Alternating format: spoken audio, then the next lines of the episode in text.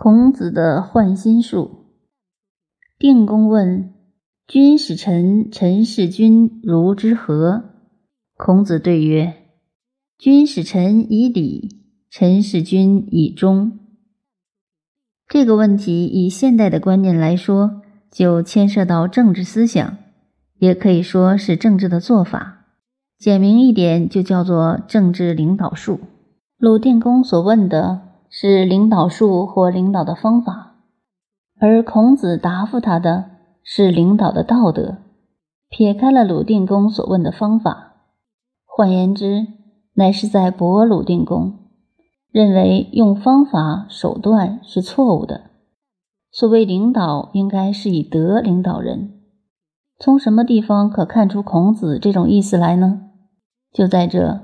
君是臣，臣是君。两句话中的“使”字，我们知道鲁定公是个诸侯，以一个王者之尊问孔子，孔子当然也尊重他。鲁定公问：假使一个帝王领导人，该怎样去指挥下面的干部？相对的，一个忠贞的干部对领导人又应该用什么方法理事及自处？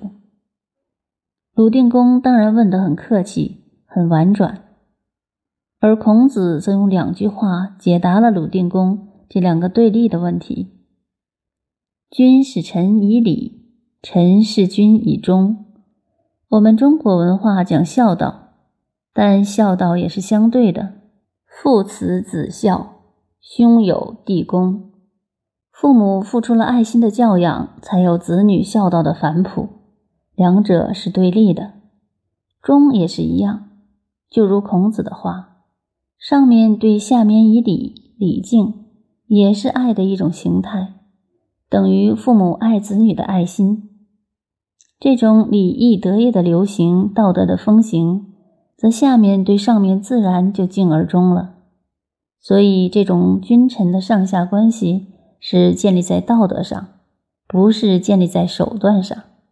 两句话就答复了鲁定公的问题。有些人看了老子的两句话，认为对于忠孝的观念，老子和孔子是持相反意见的。其实不然，只是表达的方法不同而已。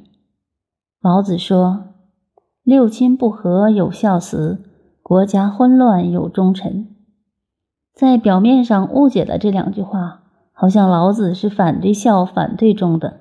其实不是这个意思，他是说一个不和的问题家庭中有几个孩子，其中一个最乖的，于是人们便说这个儿子才是孝子，拼命的标榜他，而忘记了基本上家庭不和这个问题。一个家庭如果不出问题，个个都是孝子，何必特别标榜一个孝子？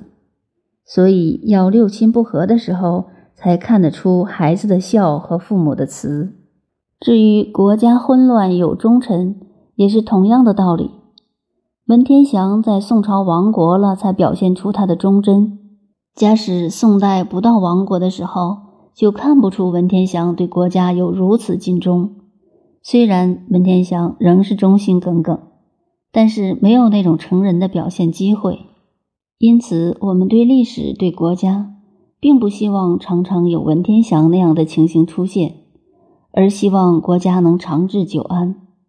所以用白话来说，老子这两句话加上一个“才”字，称为“六亲不和才有孝子，国家混乱才有忠臣”。那么就可以知道，老子并不是反对忠孝了。假如在一个团体中，我们说某某人是好人。那么，其他人都是坏人了吗？希望全体都是好人，无所谓谁好谁坏，这就最好。孔子答复鲁定公的话中，意思是说：你不要谈领导术，一个领导人要求部下能尽忠，首先从自己忠心体谅部下的礼敬做起。礼是包括很多，如仁慈、爱护等等。这也就是说。上面对下面的如果尽心，那么下面对上面也自然忠心。俗语说：“人心都是肉做的，一交换，这忠心就换出来了。”现在又研究《论语》，为什么把这段话放在这里？这就是我们上面说过的，此乃春秋笔法的微言大义。在春秋战国的时候，整个社会上下一片混乱，乱到持德者寡，用术者多，所以孔子提倡仁，提倡孝，提倡道德，因为大家都用手段。譬如现代人们流行的一句话，常说“你少用手段”，尤其这六七十年来。每论团体或个人的经验，玩手段的一个比一个高明，谁都玩不过谁，玩到最后还是个笨蛋。所以还不如规规矩矩、诚恳的好。如果把真正的诚恳当做手段，这个手段还值得玩，这也是最高明的。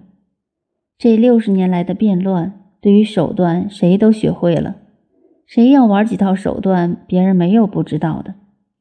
只有老实人最可爱，讲道德的人才是最可爱。最后的成功还是属于真诚的人，这是千古不移的道理。我们从现实生活中也可体会得出来。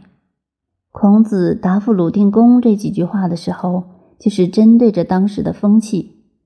一个风气之来，就像台风一样，不但下层、中层社会受影响，上层也是一样。鲁定公是领导阶级的上层，结果还是犯了这个毛病。孔子就针对他的毛病开了这个药方。